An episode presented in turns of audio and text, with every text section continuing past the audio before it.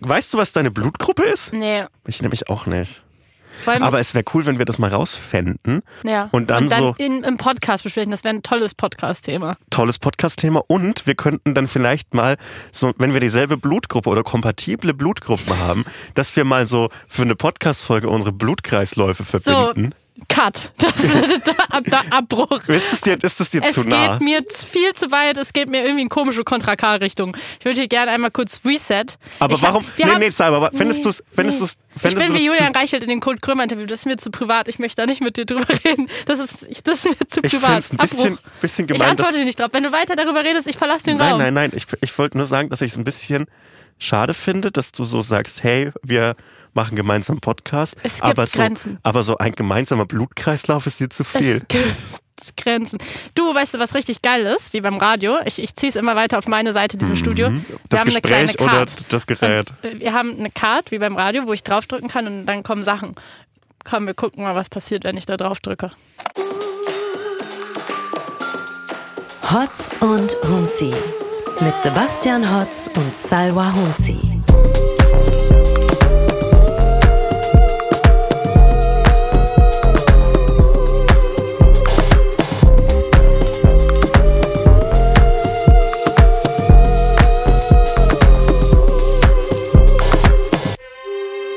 Wie gut fühlt es sich an? Es fühlt sich fantastisch an. Hallo Salwa. Hallo Sebastian. Schön, dass wir hier sind. Wie ja, wie schön, dass wir hier Ja, sind. es ist fantastisch und das ist die erste Folge unseres gemeinsamen Podcasts.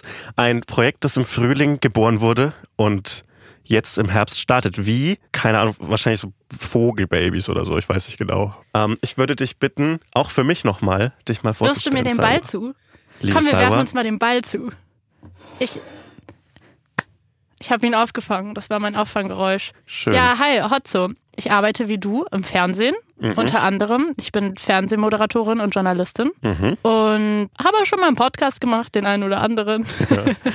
Sag welche. Ich glaube, das ist cool. Ich moderiere, Wir machen hier achso, Lebenslauf. ich moderiere das Format 13 Fragen zum Beispiel auf YouTube. Das ist ein Debattenformat, ein Talkshow-Format, was ein bisschen, naja, ähm, konstruktiver gedacht sein soll. Das ist wie so ein Schachbrett, wo Menschen aufeinander zugehen und nicht immer nur sich anbrüllen sollen mit ihren Standpunkten. Und Bei dem ich übrigens schon mal zu du Gast warst war. auch schon mal zu Gast, aber nicht in meiner Folge. Leider nein. Du warst bei welchem Cancel Culture oder sowas Ja. war das Thema, glaube ich, ja, ne? das Thema war Cancel Culture und ich würde gerne alles an dieser Folge verändern nachträglich. Mhm. Aber it is what it is. Man kann Fernsehauftritte manchmal nicht nachwirklich verändern. Meistens kann man sie nicht nachträglich verändern. Okay, was machst leider. du noch, Salwa? Ansonsten moderiere ich Aspekte. Mhm. Läuft am Freitagabend nach der Fernsehsendung, für die du arbeitest. Genau. Äh, ich arbeite zum äh, Zeitpunkt der Aufzeichnung dieses Formats. Das klingt Hä? Nein, who knows. Ähm, ich arbeite als Autor im Moment fürs ZDF-Magazin. Vor allem bin ich aber bekannt, glaube ich, für meine Social-Media-Auftritte auf Twitter und Instagram. Ich habe auch schon mal Podcast gemacht. Ich war schon mal in Podcast zu Gast. Ähm, ich habe ein Buch geschrieben. Das heißt Mindset, könnt ihr vorbestellen. Richtig aufregend, kommt Ja. nächstes Jahr raus. kommt nächstes Jahr raus. Und ich habe, was weiß ich, Kolumnen, ich habe schon Werbung geschrieben. Ich, ja, wo ein geschriebenes Wort ist, könnt ihr mich bitte, könnt ihr mir bitte einen Job Da geben. kann Hotzo nicht weit weg sein oder so. Ich glaube, ehrlich gesagt, dass der, Oder vielleicht ist er doch weit Ja, weg. ja, weit schon weg. ziemlich weit weg. es war aber cooler, cooler Claim für mich. Aber was, Wenn ich bei so einem Autorenbüro mache, so ein eigenes, so auf einem Land, so in einer kleinen, in einer kleinen Stadt, dann steht es auf dem großen Blechschild vorne. Freies Autorenbüro Sebastian Hotz, wo ein Wort geschrieben steht, bin ich nicht weit.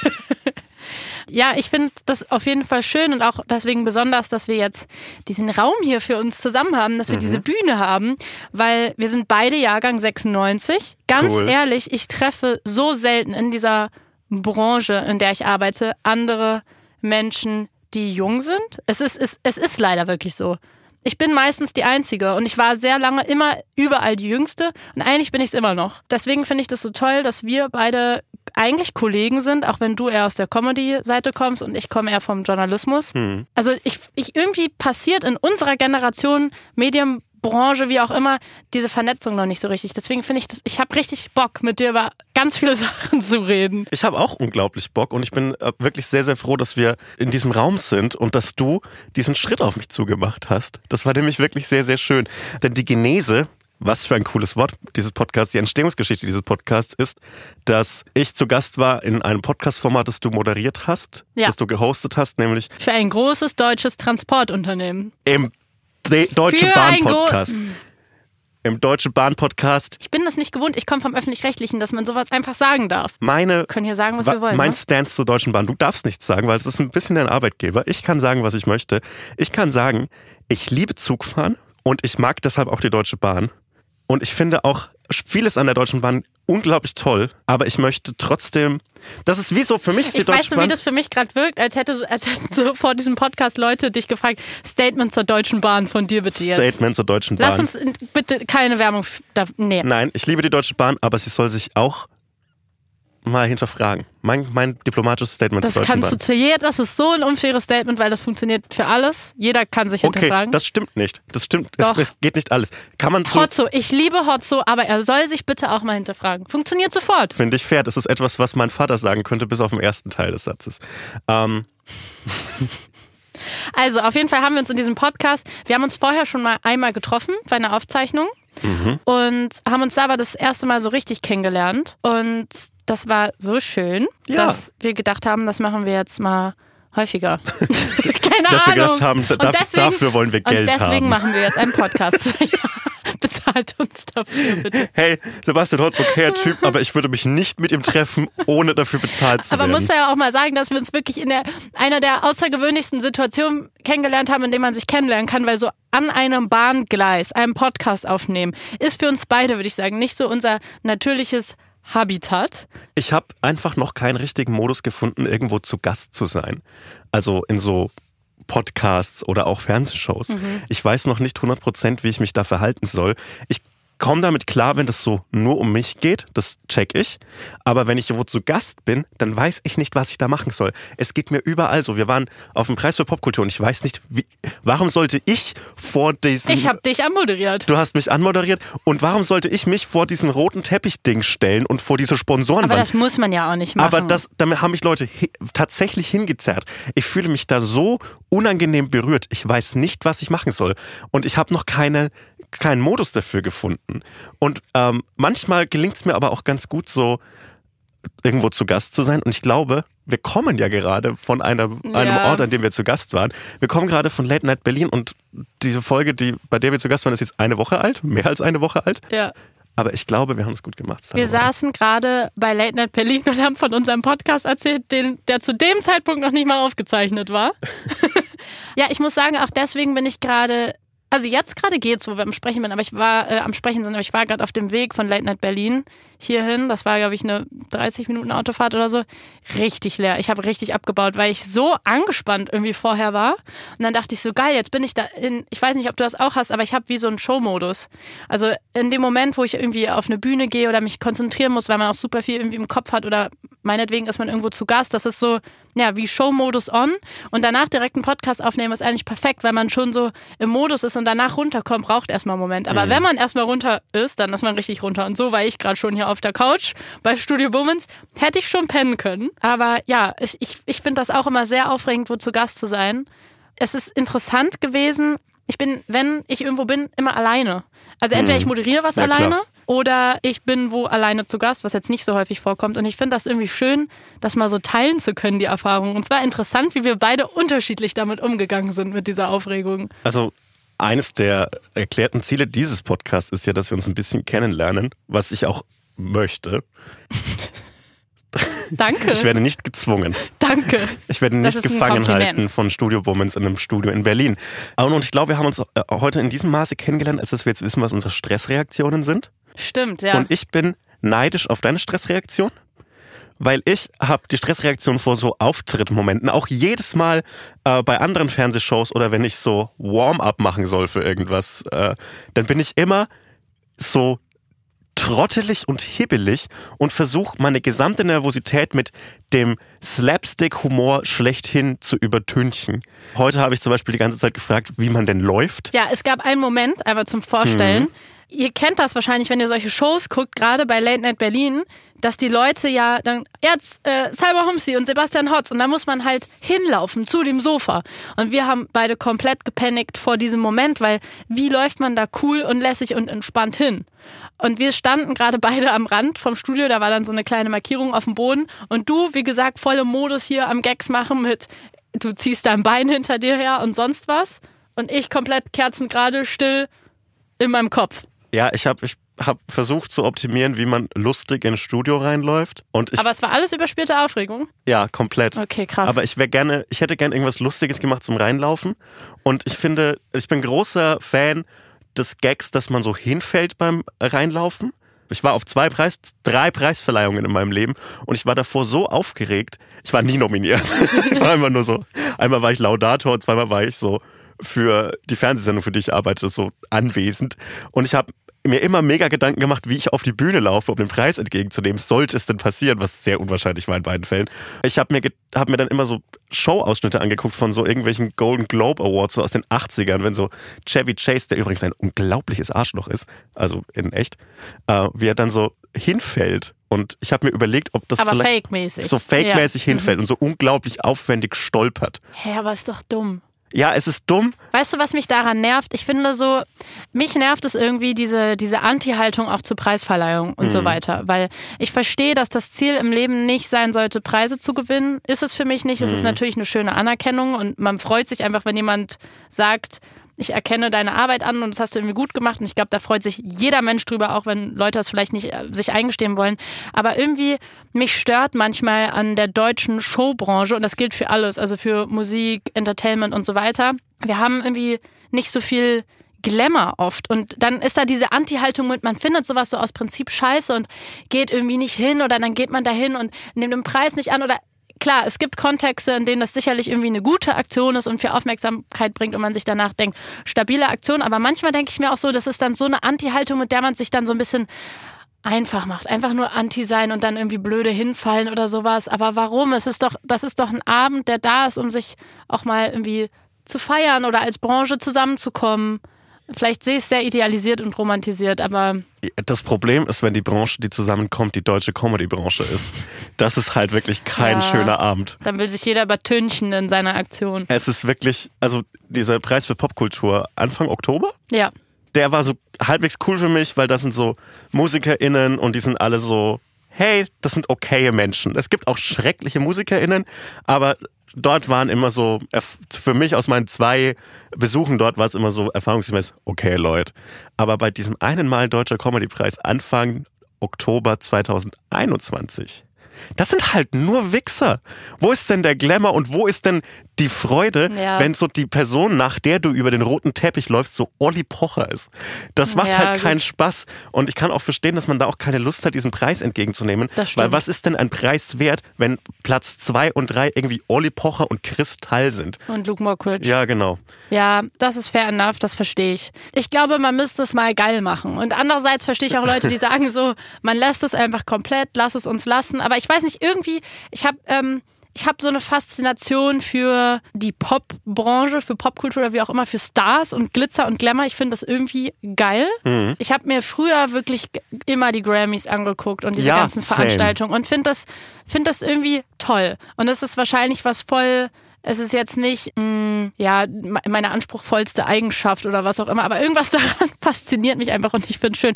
Und manchmal denke ich mir so, ich wünschte, wir hätten sowas in Deutschland. Jetzt gab es ja diese MTV EMAs, Ja. die in Deutschland waren, wo man ja wirklich sagen muss, es ist leider, der Preis kratzt seit Ewigkeiten an seiner absoluten Irrelevanz. Der ist einfach, der bedeutet gar nichts mehr. MTV leider auch einfach, es ist leider so. Hast du gesehen- Immer wieder versucht, in den letzten Jahren sich in die Relevanz zurückzuholen, aber es klappt halt nicht. Aber hast du gesehen, wie Rita Ora äh, ins Goldene Buch der Stadt Düsseldorf geschrieben hat? Ich habe kurz an diesem Foto vorbeigescrollt, so glaube ich. Lustig. Was, das- was, hat sie, was hat sie da reingeschrieben? Das oder? weiß ich nicht, aber allein die Vorstellung, dass so, so, ein, so ein deutscher Bürgermeister, der halt aussieht wie ein deutscher Bürgermeister, no offense an die Stadt Düsseldorf, die hat schon viel zu ertragen, aber ich finde so, die, die Vorstellung, dass du so ein amerikanischer, nicht mal so A-List, no Nee. offense Rita Ora, Ja, ja. auch die hat viel zu ertragen, aber die muss dann in dieses goldene Buch der Stadt So scheiße. Und dann wird ja irgendein Management, wird irgendwie vorher gesagt haben, so, nachher hast du irgendwie Generalprobe, der hat immer den Preis, glaube ich, mit, aber vorher müssten wir nochmal zum Bürgermeister, dann müsstest du nochmal ins goldene Buch schreiben. Und das ist doch sowas, wo du dir als Künstlerin denkst, oh mein Gott, ich hasse alles.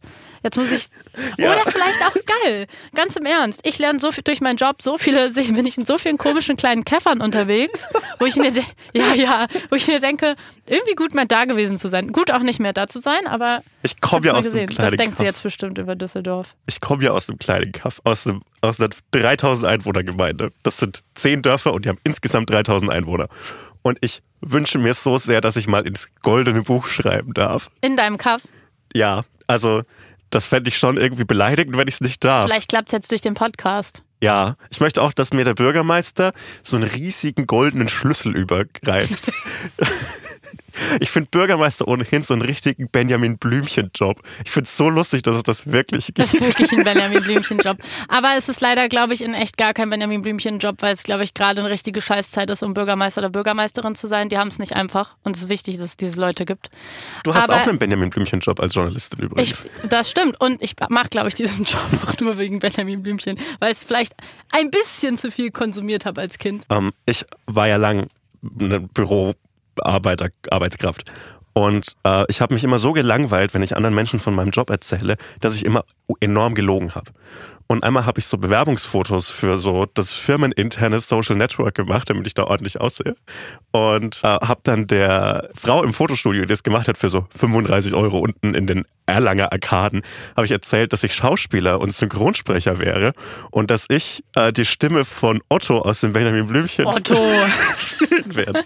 Und das hat sie mir geglaubt. Und ich finde, ich, äh, ich finde Lügen manchmal okay, weil sie hatte einen besseren Tag dadurch, vielleicht, und konnte es anderen sagen, heute habe ich den Synchronsprecher von Benjamin Blümchen fotografiert. Weißt du, was mein Horror ist? Es gibt diese Interviews, ich weiß gar nicht von welchem Format, Variety oder so, die dich an so einen Lügendetektor anschließen und dann Oh musst du. Fragen beantworten. Ich will niemals da eingeladen werden, weil ich würde es machen. weil ich finde es schon geil. Aber Sofort.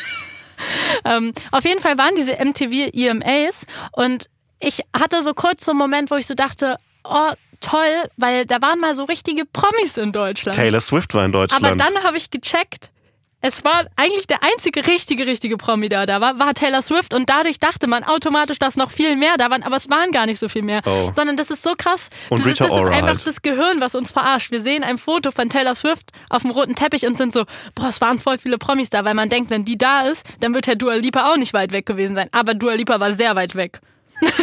Enttäuschend für mich. Ja, es war Rita Ora da und es waren so ein bisschen so deutsche Rapper und Rapperinnen, aber so richtig, richtig geil war es nicht. es war noch äh, Taika Waititi da. Äh, der Regisseur, der hat wirklich sehr gute Filme gedreht. Mhm. Ähm, und der hat, glaube ich, diesen Abend gehostet. Ist er zufällig der Mann von Rita Ora? Ja. Weil dann haben die das nämlich zusammen Ja, moderiert. die haben das zusammen moderiert.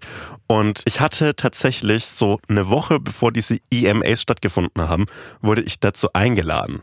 Und das wäre doch mal ein toller Moment vom roten Teppich für dich gewesen. Mhm. Ich weiß aber ehrlich gesagt nicht, ob es ein roter Teppich-Moment gewesen wäre, weil ich glaube, ich wäre halt im Publikum gewesen, aber so cool im Publikum. Damit du darüber twitterst. Ich denke ja.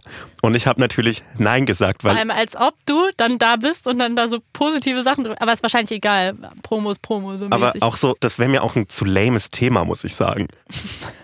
Äh, Und ich, Gut, ich, dass wir jetzt zehn Minuten im Podcast drüber reden. ja, dafür ist es gut, finde ich. Dafür ist es ein Podcast-Thema. Also, um es für euch nochmal zu erklären, der Podcast soll alles abdecken, was es aus den Entwürfen nicht rausschafft bei Hotzo. Nein, ich Ja, habe ja, da nämlich, es raus. gibt nämlich Gedanken wie, dass Bürgermeister Benjamin Blümchen Job ist.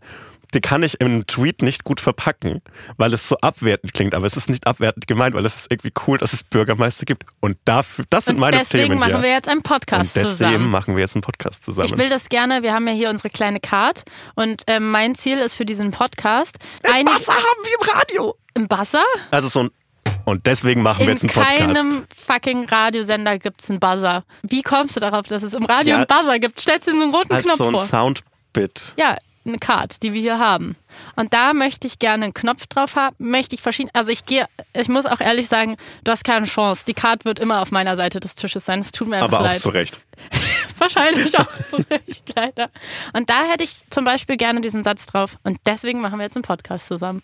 Ist nämlich eine Catchphrase. Ist unsere Catchphrase. Hast du so eine private Catchphrase? Nein, aber brauche ich eine?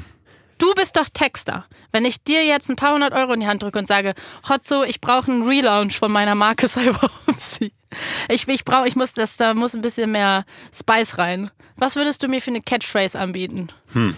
Also erstmal würde ich sagen, dass meine Arbeitsorganisation diesbezüglich bei so freien Texterjobs zu wünschen Ich würde übrig sie lässt. wahrscheinlich drei Wochen zu spät bekommen. Nicht drei Wochen zu spät, aber so, Zwei Wochen. ich würde es so erst zehn Minuten bevor vor der Deadline anfangen, drüber nachzudenken und dann hätte ich so ein okayes Ergebnis, glaube ich. Mhm. Könnte mir vorstellen, dass du, du möchtest auf keinen Fall einen englischen Satz haben. Ein bisschen kennst du mich, kennst du mich schon.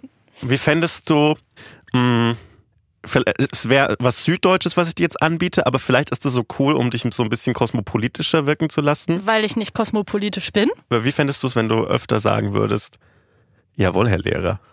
Jawohl, Herr Lehrer? Das wäre meine Catchphrase, ist Ich- doch nicht ist- dein Ernst. Wer, ist es ein, hier ein Pitch, Salva? Ich fände es cool, wenn wir Richtige Ich scheiß Catchphrase. fände es cooler, wenn wir das hier ein bisschen respektvoller gestalten. Hast du nicht würden. mehrere Sachen vorbereitet? Du hast jetzt eine Catchphrase.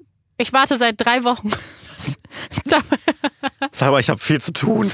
Ich habe jetzt noch so einen Podcast. Jawohl, Herr Lehrer. Ja, das ist etwas, was ich Hm. sagen könnte. Sowas wie, du musst es ein bisschen so, du musst es ein Hm. bisschen senorer bringen, sowas wie, Und dann würde ich, jawohl, Herr Lehrer. dann So. wü- müsste ich das halt auch immer und überall sagen. Ja, nicht immer und überall, sondern immer, wenn du so, zum Beispiel als Bestätigung, wenn dir jemand, irgendwer aus, ne, aus einem Job sagt, hier, äh, Salwa macht es mal hier anders und sagst so, so ein bisschen abfällig, ein bisschen, ein bisschen mit einer gewissen Prise, Prise Ironie darin. Jawohl, Herr Lehrer. Ja, nee, Naja, funktioniert für mich dann nicht. versuche ich es in einem, versuche ich im nächsten Werner-Film unterzubringen. Mach das. Wir haben noch ein Thema auf der, auf der Kachel haben wir das. Und zwar ist das große Thema, ähm, der reichste Mann der Welt. Social Media. Das WWW. Sorry, ich weiß auch nicht, woher das gerade kam, aber es ist ja Social Media. Ich bin gerade in einer Social Media Krise. Du auch? Mm, nee, im Moment macht es mir sogar mehr Spaß als noch vor ein paar Also, Wochen. okay, also jetzt mal ernsthaft. Wir machen ja unter anderem diesen Podcast auch, weil wir so eine, ja, eigentlich ist es ja wie unsere eigene kleine Bühne, die wir uns jetzt hier aufbauen. Ja. Und deine Bühne, die du bisher deine Hauptbühne nennen konntest, war ja vor allem Twitter, dein Twitter-Account und dein Instagram-Account, wo du die Tweets wiederum ausspielst. Mhm. Und das, wir haben beide so ein Bedürfnis, das irgendwie mehr in die Tiefe mal auszuformulieren, außerhalb von so einem Twitter-Zeichenlimit. Und jetzt kommt auch rechtzeitig auch noch ein superreicher Dude, der Twitter gekauft und kaputt gemacht hat. Und ich weiß, dass viele Leute, glaube ich, von dir erwarten, dass du so super ironisch über Twitter redest und so. Aber mein Gefühl ist, dass du schon immer, wenn wir mal drüber geredet haben, sehr dankbar dafür bist, dass du über Twitter eigentlich dir alles hast aufbauen können, Ja. was jetzt gerade dein Leben ist. Du sagst immer deine Freunde, Freundinnen, dein Beruf und so. Also für dich war das ja schon eine krasse Startrampe und bedeutet dir deswegen viel. Also wie Komplett. krass ist es dann jetzt für dich, wenn du siehst, das zerbröselt so ein bisschen? Also macht dir das Angst irgendwie? Ich finde, im Internet ist vieles, was so in der echten Welt passiert, nochmal so sichtbarer. Sei es jetzt ganz platt bei so gesellschaftlichen Krisen angefangen und bei so gesellschaftlichen Zerwürfnissen und Diskursen, die sind im Internet sichtbarer, einfach weil sie verschriftlicht sind oder verbildlicht. Und so ist es halt auch mit Twitter. Das hat irgendjemand hat sich das mal ausgedacht. Zwischen zwei verkoksten Tweets hat sich Elon Musk ausgedacht, dass er jetzt hier Twitter kaufen könnte und hat es dann einfach durchgezogen. Und es ist einfach so, er konnte das einfach tun, weil Geld macht wirklich sehr viele Dinge möglich. Das ist ja nicht nur auf Twitter so, das ist bei Facebook, Instagram, WhatsApp sowieso so. Aber wir wir leben in Berlin und jedes zweite Haus gehört irgendeinem Wohnungskonzern, hinter dem irgendein weirder Milliardär im besten Falle steckt.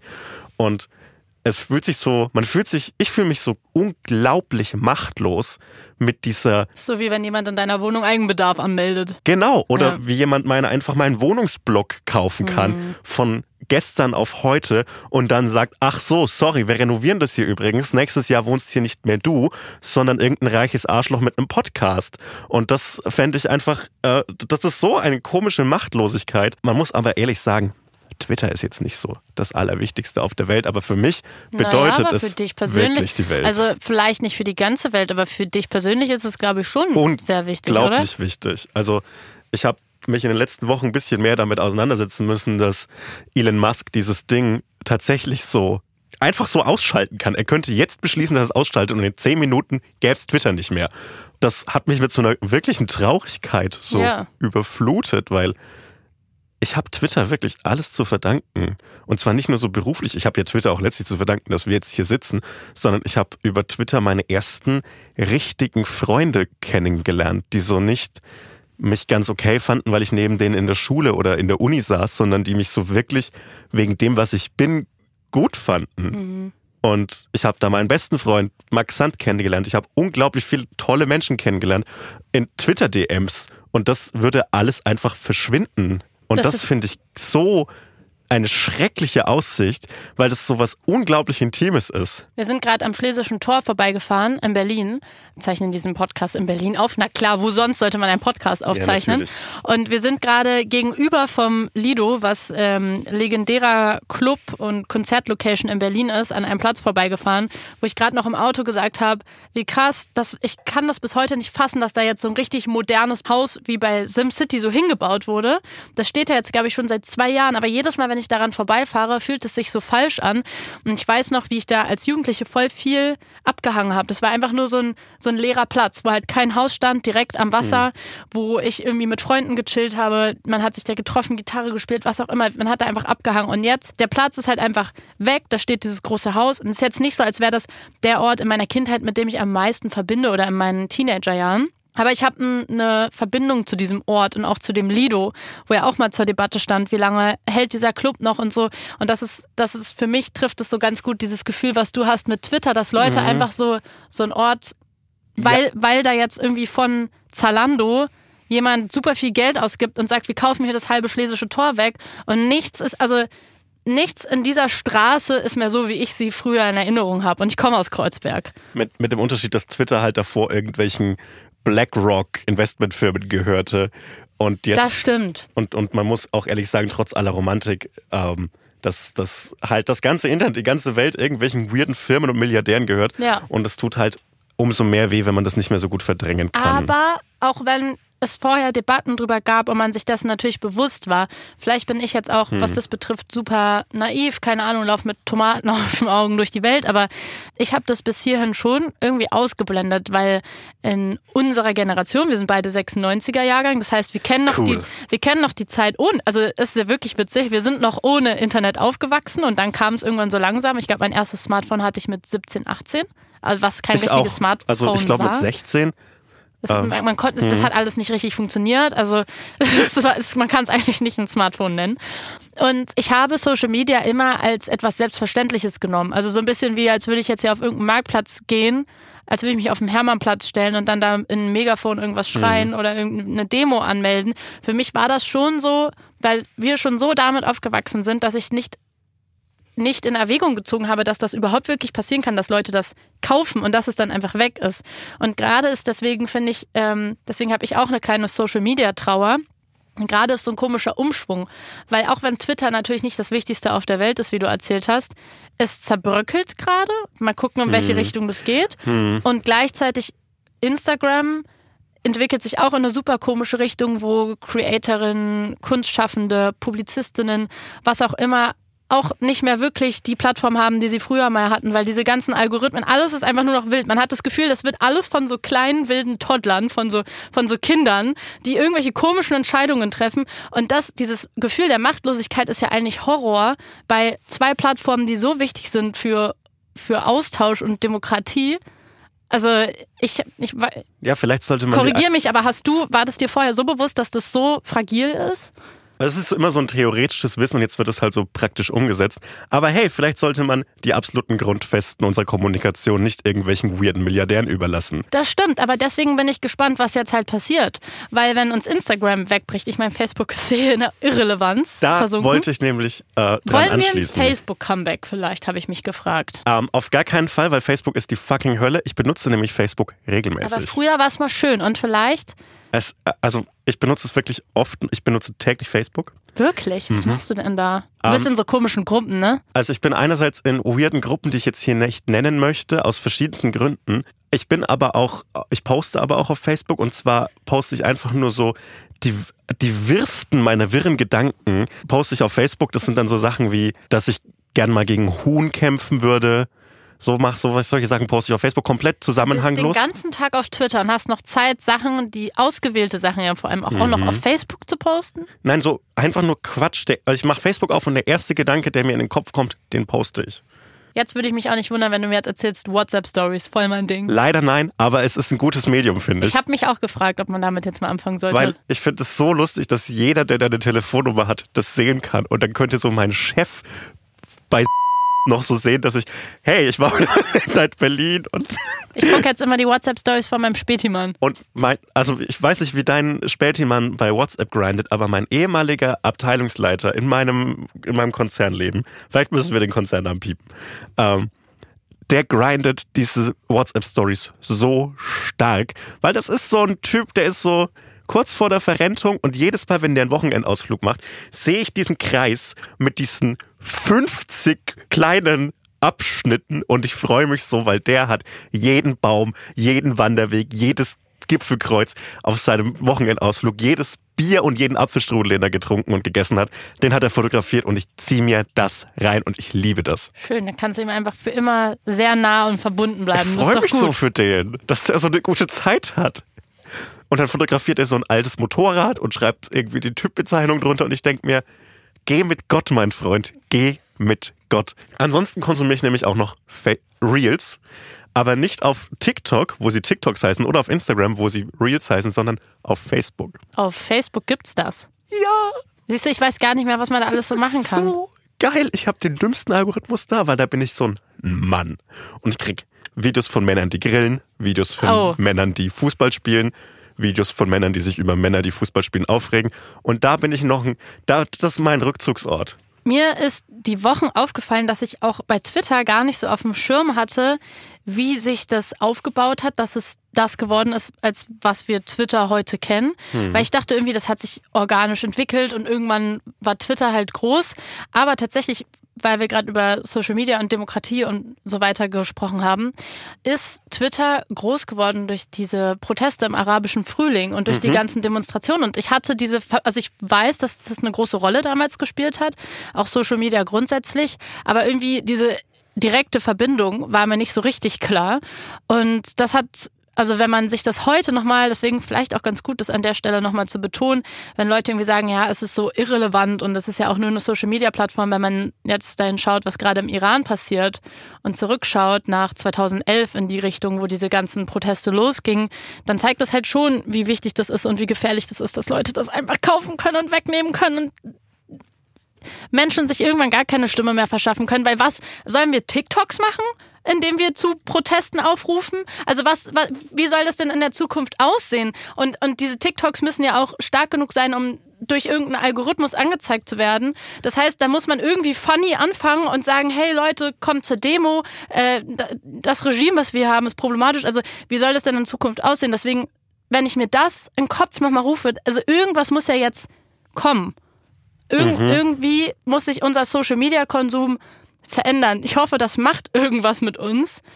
Wahrscheinlich, wenn wir in 30 Jahren irgendwie mit unseren Kindern darüber reden, dann werden wir auf diese Zeit zurückgucken und sagen, Alter, was war da denn los? Und dann sind die so, wie weird wart ihr damals im Internet unterwegs? Warum habt ihr das einfach wegkaufen lassen? Warum gab es da niemand, der das irgendwie reguliert hat, was im Internet passiert? Und ich hoffe einfach, dass, ja, dass es in 30 Jahren besser ist, aber meistens sind Dinge in 30 Jahren nicht besser. Aber vielleicht ist es auch wieder so ein, vielleicht gibt man das Experiment Social Media auch irgendwann mal in den nächsten 30 Jahren auf und denkt Ja. sich so, hey, wisst ihr was? Back to Vielleicht ist Marktplatz. back to Marktplatz und vielleicht ist es ganz cool, zwar keine Likes zu haben, aber dafür zwei zusammenhängende Gedanken am Tag. Weil ich sag's wie es ist, manchmal gibt es Tage, an denen ich die nicht habe und an denen ich so minutenlang an meinem Handy bin und es ist überhaupt gar nicht so kulturpessimistisch gemeint, weil obviously hat Social Media das Geilste, was mir im Leben passiert ist, aber wow, ich verdumme. Ich glaube, mein 18-jähriges Ich ist so viel schlauer.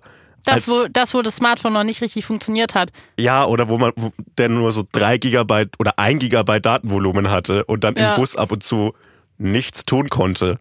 Und jetzt kann ich so im Bus mir, wenn ich drei Minuten Zeit habe, dann schaue ich mir irgendein YouTube-Video an oder Facebook-Reel. Jede Sekunde nutzen, ja. Ich habe eine Frage für einen Freund. Nicht für dich, sondern Für einen für, Freund. für einen Freund, beziehungsweise für einen Freund oder für eine Freundin. Und zwar, wenn, also stellen wir uns diesen Freund oder Freundin vor, ne? Die Mhm. sitzt im Zug und sitzt zufällig im Ruhebereich. Mhm. Bei einem großen deutschen Transportunternehmen. Flixbus. Im Ruhebereich bei Flixbus, genau.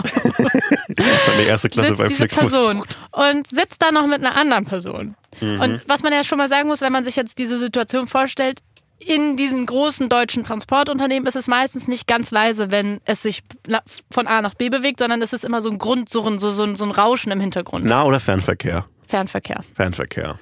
Und das heißt, es ist erstmal schon mal, man kann sich eigentlich ganz gut unterhalten, zumindest wenn man in der normalen Lautstärke sich unterhält, sodass es eigentlich so in diesem Zuggeräusch untergeht. Das, Weil es eh alles schon so ein bisschen gedämpfter ist. Und sagen wir mal, du, also diese Freund oder Freundin würde da sitzen, zehn Minuten lang im Ruhebereich und sich leise mit einer Person unterhalten. Vielleicht nicht leise, vielleicht, im, vielleicht nicht ganz leise, aber in einem normalen, meiner Meinung nach, normale Lautstärke. Zimmerlautstärke ist das Stichwort. Meinung meiner Freundin nach in der normalen Lautstärke. Ich war nicht dabei. Und dann, in dem Moment, in dem man vielleicht einen Schluck trinkt, kurz die Maske abhat, dreht sich eine andere Person zu dieser Person und sagt, fängt an, was zu sagen. Äh, Entschuldigung, ich würde dich nur ganz gern kurz höflich darauf hinweisen. Und man selbst sagt schon so, ich mach die Maske gleich auf, ich habe nur einen Schluck getrunken, weil man schon so im Angriffsmodus ist in diesem großen deutschen Transportunternehmen, weil andauernd alle Leute aggro sind und irgendwelche Fehler versuchen zu suchen. Nein, nein, alles gut, darum geht's nicht. Kurz, man ist wieder entspannt, denkt sich, okay, Angriffsmodus off, alles, alles ist gut gegangen. Die Person denkt nicht, ich bin eine Corona-Leugnerin, weil ich einen Schluck Wasser getrunken habe. Und dann kommt, ich wollte dich nur kurz ganz höflich darauf hinweisen, dass wir im Ruhebereich sitzen. Was würdest du in diesem Moment tun? Also, erstens mal habe ich eine theoretische Frage dazu. Funktioniert Höflichkeit so, dass man sagt, ich möchte dich höflich darauf hinweisen? Ich glaube nicht, dass das so Ich funktioniert. glaube, nichts macht mich aggressiver. ja. Da bin ich schon bei meiner Antwort, aber nichts macht mich aggressiver. Wenn Leute zu mir kommen und sagen, ich möchte dich höflich darauf hinweisen. Also ich, ich finde, Ruhebereich heißt ja, bitte nicht laut telefonieren, bitte schau keine TikToks auf deinem Wichtig Handy für auf die laut. Geschichte, es waren schreiende Kinder im Ruhebereich. Ja, aber die Kinder, okay. Erstens mal, ich kann nachvollziehen, dass man euch anspricht, wenn man sich nach Ruhe sehnt, weil man, oder die Freundin N, sch- schlecht gegendert, Friends. Friends, die Friends, ah, die Freundin N. äh, wenn man, ich kann es nachvollziehen, weil Kinder reagieren nicht auf höfliche Hinweise. Es ist aber auch, finde ich, Quatsch, das in dem Ruhebereich zu fordern. Sorry, aber es ist ein Ruhebereich und keine, keine Leichenhalle. Was müsste passieren, dass du im Ruhebereich zu einer anderen Person, ich würde das niemals machen. Auf gar keinen Fall. Niemals würde ich im Ruhebereich zu einer Never anderen ever. Person sagen, äh, Entschuldigung, ich würde dich gern, nichts, was ich in meinem Leben zu tun habe, ist so wichtig. Auf gar keinen Fall. Und auch wahrscheinlich, also nicht das, was diese Person zu tun Nein. hatte. Und ich habe mich leise unterhalten. Ich muss sagen, sowas macht mich wirklich aggro. Das, das finde ich, das ist ein schlimmes Verhalten, was Ja. diese Person an den Tag gelegt hat und es war durchaus nicht höflich. Ich finde es genauso verachtenswert wie Leute, die in Restaurants das Essen zurückgehen lassen. Man könnte mir absolut alles servieren. Wirklich absolut alles. Wenn ich nicht direkt daran sterbe, lasse ich das nicht Ah, zurückgehen. nee, sehe ich, glaube ich, anders. Sehe Oh, leider, machst du das? Ich glaube, naja, ich habe es noch nie gemacht, aber ich muss ehrlich sagen, ich würde wenn Auf. ich Geld für etwas bezahle, Absolut gar keinen Fall. aber die, ich habe diese Frau ja nicht, diese Frau hat mich ja nicht bezahlt, ich habe sie nicht bezahlt, wir haben kein Verhältnis zueinander, außer dass wir zufällig im Ruhebereich sitzen. Und jetzt frage an dich, was würdest du denn in diesem in dieser Situation tun? Wie reagierst du darauf? Wäre ich ich platze. Ich glaube, ich würde so darauf reagieren, wie wenn man in der Schule vom, vom Lehrer darauf hingewiesen wird, hör mal auf zu quatschen.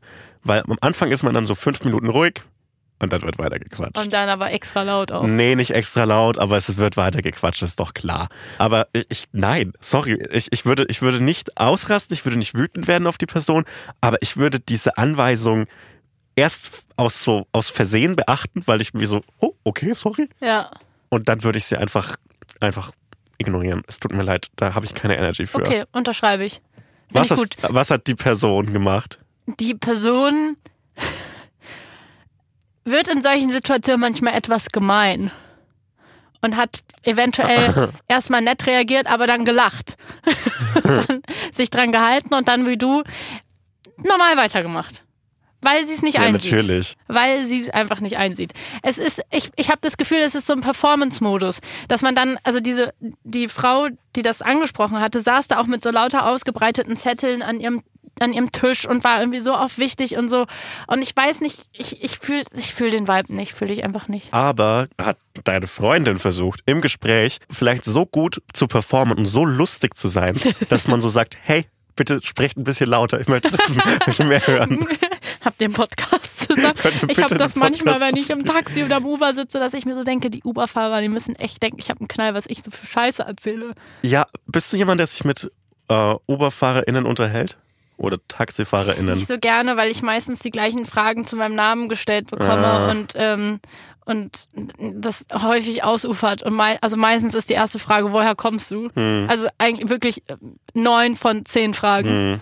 Deswegen, ich unterhalte mich dann, aber ich habe halt, ich kann dir dieses Gespräch jetzt eins zu eins vorskripten, wie es abläuft. Deswegen es langweilt mich mittlerweile Ja, nur noch. check ich. Also ich, ich dränge niemandem ein Gespräch auf. Wenn ich angesprochen werde, freue ich mich aber, Mhm. weil dann ist nämlich Lügenzeit. Und dann denke ich mir aus, was ich für ein Leben haben könnte. Und dann erzähle ich davon, dass ich irgendwie Solaranlagen installiere oder dass ich irgendwie, irg- meistens habe ich so handwerkliche Berufe, vielleicht Ja. sehne ich mich danach. Ja. Oder manchmal sage ich auch, dass ich so im Profifußball arbeite und so Talentscout bin und jetzt zu Victoria Berlin fahre, um mir da so einen 14-Jährigen anzuschauen, der mega gut sein soll. Und dann sagen Leute manchmal, ah ja, den kenne ich. So, Ich wäre auch richtig gerne so und voll häufig, wenn ich gefragt werde, was ich für einen Job mache, habe ich keinen Bock direkt zu erzählen, was ich mache, weil ich es einfach unangenehm finde. Und dann bin ich immer so, aber ich müsste mir eigentlich irgendwas ausdenken. Also ich müsste mir irgendwas ausdenken, was, wo dann keine Fragen mehr kommen. Wie so bei Journalistin oder Radiomoderatorin oder so, das ist dann so, ah und wo und bla bla bla. Und das ist mir Ja. zu unangenehm. Ich, ich halte es nicht aus. Und ich würde, ich weiß, dass du da jemand bist, der sehr gut lügen kann. Und ich wäre auch gern so. Und ich weiß, dass man eigentlich in solchen Situationen gut lügen könnte, aber ich krieg's nicht übers Herz. Und weißt du, wozu ich mich jetzt überwunden habe? So sehr hasse ich Lügen, dass ich jetzt sage, ich bin Redakteurin. Das ist meine Lüge. Mehr kriege ich einfach nicht hin. Und in dem Moment bin ich schon so, Aber das ist schon ist das auch so auch gut, nicht, weil ich. es ist, ich finde es halt geil, nichts sagen. Das, das kann halt alles sein und Ja. dann habe ich meine Ruhe. Ja. Sowas habe ich mir jetzt überlegt. Aber es ist wirklich, es ist nicht mal eine richtige Lüge. So schlecht kann ich lügen. Oh, aber wollen wir dir vielleicht mal so ein paar so Gibst du mir einen Lügenworkshop? Erstens das und ich könnte dir so Character Die Cards müssen aber machen. dingfest sein, Ja. weil das ist, glaube ich, meine größte Angst, dann beim Lügen ertappt zu werden. Mhm. Also ich muss wirklich top vorbereitet in diese Gespräche gehen. Du kriegst so vier, fünf Mappen von mir, Absolutes Briefing brauche wie ich. so eine Geheimdienstagentin. Ja. Und dann kriegst du so Family Background Stories, wo du Ja. zur Schule gegangen bist, wo du wohnst. Und ich werde in dem Moment sterben, wenn ich das mache. Ich, ich kann, aber, aber lass es uns versuchen. Du musst in den, mit Anlauf in den, frei, in den freiheitlichen Pool der Lüge springen. Ja. Ah. ich ich, ich finde es jetzt, ich krieg jetzt schon einen Schweißausbruch. Ich habe eine Frage an Ja. dich. Und zwar habe ich, aber hast du eine Meinung zu meiner Hose? Ähm, ich mag, dass sie fliederfarben ist. Mhm. Also es ist so dieser Ton zwischen Grau und Flieder. Ansonsten ist es eine Hose Ist in eine meinen Hose. Augen. Ja. Finde ich auch. Ich wollte diese Hose heute nicht anziehen. Ich habe meine vier Lieblingshosen. Meine vier Lieblingshosen hatten alle einen Charakter für mich charakteristischen, ich würde es sagen, den Hotzriss an Oh. derselben Stelle. Ja. Und zwar habe ich eine herbstliche Leidenschaft. Mhm. Die herbstliche Leidenschaft ist absolut jede Kastanie, die ich auf dem Weg finde, zusammen. Mhm. Und die Nein. stopfe ich in meine Hosentaschen. Nein. Und das habe ich letzten Herbst gemacht und das habe ich diesen Herbst gemacht. Und ich liebe das. Ich finde das so geil. Das ist eine ganz liebe Eigenschaft von dir. Äh, Ich bin wie ein gutes Eichhörnchen, weil ich weiß, wo die sind. Weil Eichhörnchen vergessen das ja immer, was ich unglaublich funny finde, dass die das einfach vergessen. Wie stressig muss es sein? das bessere Eichhörnchen. Eichhörnchen. Ich, ich würde sagen, ich bin so gut wie vier bis fünf Eichhörnchen zusammen. Mhm. Und wenn man sich mit so von den Eich, von den Eichhörnchen, von den Kastanien ausgestopften Taschen an so einen Bürostuhl mit einer Armlehne setzt, kann es sein, dass man mit dieser weit du auf nimmst die nicht raus? Das Nein, ist doch super unbequem. Nicht. Ja, das ist ein Problem, das ich jetzt, jetzt erörtern werde, weil die Taschen sind dann ganz aufgebläht und stehen dann so vom Körper ab, weil so viele Kastanien drin sind. Und damit kann man dann an der Armlehne eines Stuhls hängen bleiben und sich beim genussvollen Hinsetzen ähm, die Hosentasche aufreißen. Jetzt hast du dir deine drei Lieblingshosen aufgerissen. Vier. Bei vier Oh. meiner Hosen ist das passiert. Und die habe ich heute, habe ich vor, habe ich letzte Woche alle in die, Änderungs-, in die Änderungsschneiderei gebracht. Und Was denkt die Person in der Änderungsschneiderei, was mit deinen Hosen passiert ist, dass die alle an dieser komischen Stelle aufgerissen ich glaube, das ist etwas, was öfter vorkommt. Die sieht es und sagt sich so, ach, ein Ach, der hat, der hat mal wieder Der Kastanien hat gesammelt. Kastanien Das ist ja klar, gesammelt, das klar. passiert im Herbst Das einfach so oft. Das, deshalb lieben Änderungsschneidereien den Herbst, weil dann so viele Ja. Hosen kommen, Da die kommen man aber viele Anfragen. wahnsinnig viele Anfragen. Ja, Anfragen, das sagt man nicht so in der Änderungsschneiderei. Ähm, Jobs, ähm, wie sagt man das? Aufträge. Auf, ah, Aufträge, Mhm. das meinte ich. Ja, und die hat, ich habe die letzten Donnerstag abgegeben und habe so gesagt, wäre mega cool, wenn die am Dienstag fertig sind, weil ich finde eine Hose, in der du Weil selbstbewusst wissen Sie, bist. da bin ich im Fernsehen. Nein, das habe ich nicht gesagt. Na, die sagt, gar kein Problem, holst du Dienstag ab. Und ja, und jetzt? ich bin heute Morgen, ähm, die Änderungsschneiderei ist bei mir direkt ums Eck. Und ich bin aus meiner Haustür raus und habe schon gesehen, da ist ein Zettel im Schaufenster. Oh nein. Da ist ein Zettel im Schaufenster. Da bin ich hingelaufen, habe schon von weitem gesehen, das G von geschlossen, weil das war irgendwie ein bisschen fetter geschrieben aus irgendeinem Grund. Und das war richtig so, hm, scheiße, jetzt muss ich mir eine Hast du Alternative. kurz überlegt, ob das G vielleicht auch für was anderes stehen könnte? Heute gratis Hotzriss-Reparaturen. ja. ähm, und dann musste ich eine Alternativhose auf eine Alternativhose heute setzen, aber ich glaube, ich hab's Aber ist gut, gerockt. dafür träg ich, du hast es gerockt und dafür trägst du mal eine Farbe. Finde ich auch nicht Finde schlecht. ich auch, ich glaube, ich komme wieder in meine Farben-Ära.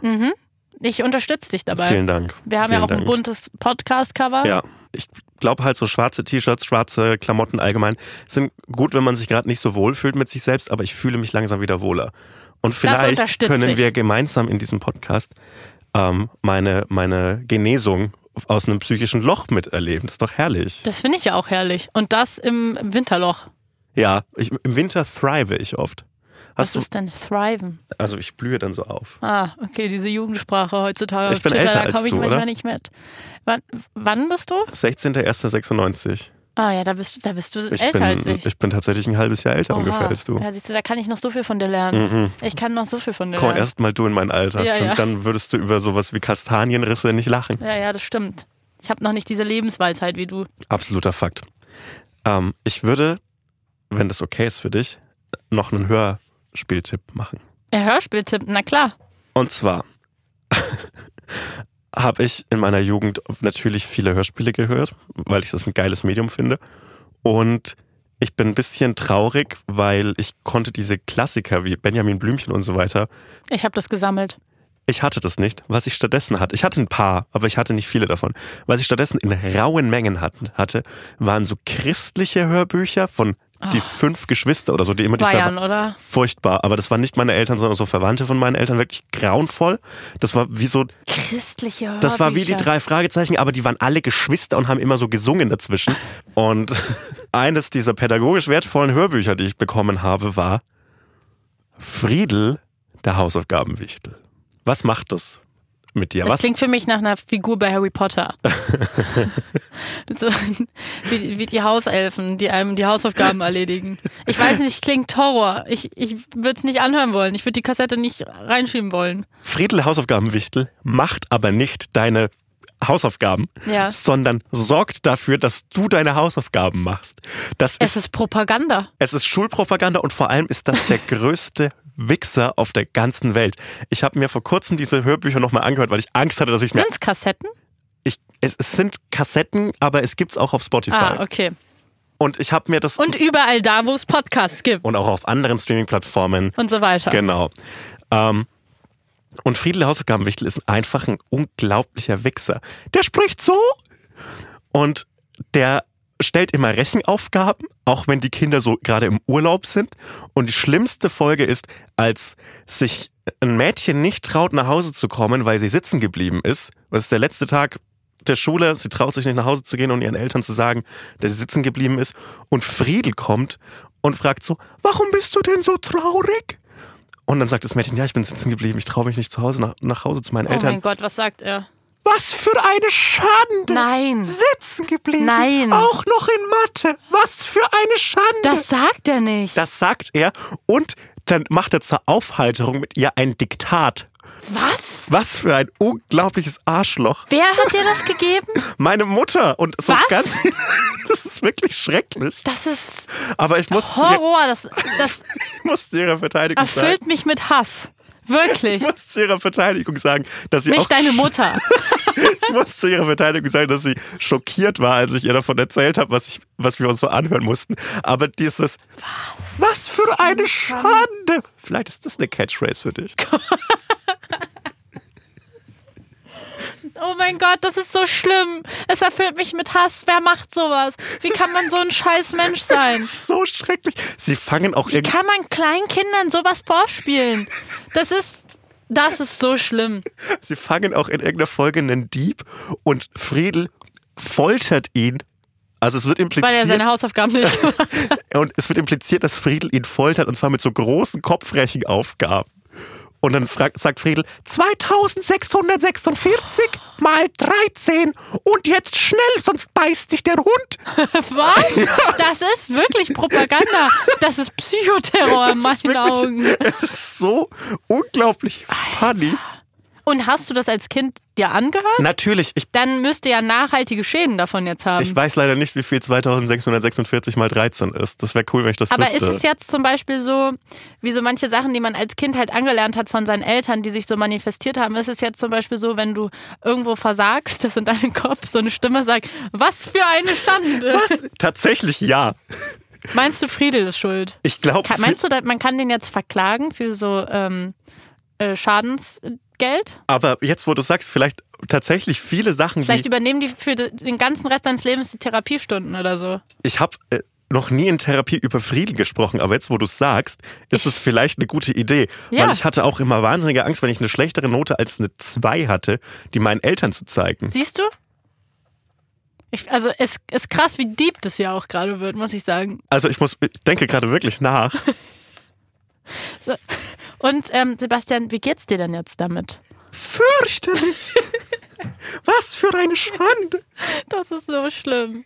Das ist ganz schlimm. Also ich ähm, habe, ich war obsessed mit Hörspielen in meiner Kindheit. Ich war wirklich obsessed. Ich war auch, also nicht auf eine positive Art, sondern eher auf eine negative Art. Ich war schon, was das betrifft, ich habe die Benjamin Blümchen Kassetten gesammelt und ich bin auf den Flohmarkt gegangen und habe so ich weiß noch, dass ich glaube, in den Kassetten drin stand immer, wie viele Folgen das gab. Oder zumindest in diesen 100er Folgen oder so. Irgendwo gab es dann immer diese Tabellen. Und ich habe mir die eingescannt und nochmal groß ausgedrückt auf eine A4-Seite. Und dann habe ich da halt angekreuzt, welche Kassetten ich habe und welche ich nicht habe. Und dann bin ich mit diesem ausgedruckten Zettel, der neben meinem Kassettenregal hing, damit, wenn eine neue dazu kam, ich die durchstreichen konnte, dass ich sie besitze, weil ich wollte die Sammlung voll kriegen, bin ich unter anderem zum Flohmarkt und habe es mir zum Spaß gemacht, die, diese, also ich wollte diese finden, die ich noch nicht habe. Und natürlich auch für den bestmöglichen Preis. Und so viel es geht rausholen aus meinem Taschengeld. Und mein Ziel war, diese 100 Kassetten voll zu machen. Und das war wirklich, also damit habe ich viel Zeit in meiner Kindheit verbracht, Benjamin Blümchen. Und jetzt gerade, was ich gerade wieder zurückbringe, weil manchmal kann es ja sehr schön sein, Dinge wieder zu machen, die man als Kind schon geil fand, ist jetzt wieder die Harry Potter Hörbücher zu hören. Und ich höre jetzt gerade Rufus Beck. Und es ist so schön. Ich habe die gleichen. Weißt du, was ich krass finde? Wie kann es sein, wenn ich jetzt die Harry Potter Hörbücher höre? Dann fühle ich mich nicht so, als würde die 26-jährige erwachsene Salwa das hören aus meinem jetzigen Kopf, sondern ich bin einfach original wieder zwölf und hö also es ist wie eine Zeitreise, aber es ist jetzt nicht so, dass umso länger ich das höre, ich das aus meinem Erwachsenen ich höre. Macht das Sinn, was ich rede? Absolut, ja. Und das ist wunderschön. Und ich lieb's und ich find's so geil. Wie geil, also Aber ich glaube, das ist auch die einzige Möglichkeit, dass man so Harry Potter wirklich so genießen kann, wenn man wieder so ein Kind ist dabei. wir müssen jetzt irgendwie zu einem Ende kommen. Wir, wir haben, weißt du, was ich so aufregend finde? Wir haben noch gar keine Routine, wir haben noch keine feste Begrüßung, wir haben noch keine Verabschiedung. Hallo Wie hören wir jetzt Pod, diesen Podcast auf? Ähm, ich, Einfach. Ich, wie wär's, wenn wir eine, eine neue Routine erfinden und wir beide jetzt noch so äh, einen Lebenstipp für alle da draußen, die uns zugehört Diese haben. 60 Minuten, die waren ja wohl voll von Lebenstipps oder wie lange dieser Podcast ist. Ja, klar, die waren voller Lebenstipps und ähm, Hotze, ich fand das sehr schön.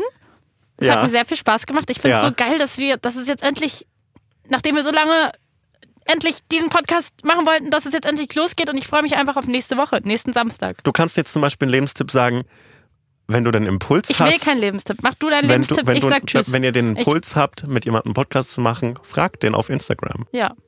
Weil das müsse. Nein. Okay, gut. hey, ich hatte auch eine gute Zeit, Salva. Vielen lieben Dank. Schön, das freut mich.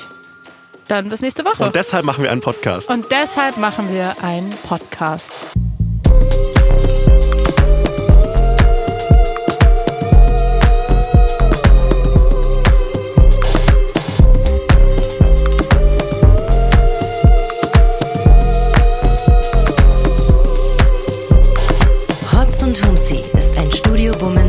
Original.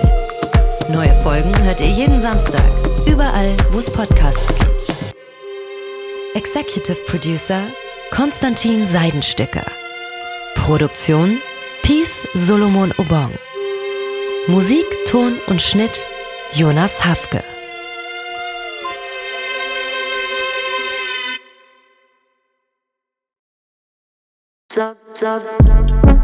Buh, Stefanie Giesinger hier. Mit mir habt ihr nicht gerechnet, oder? Ich bin nur kurz hier, um euch über meinen Podcast zu erzählen, G-Spot.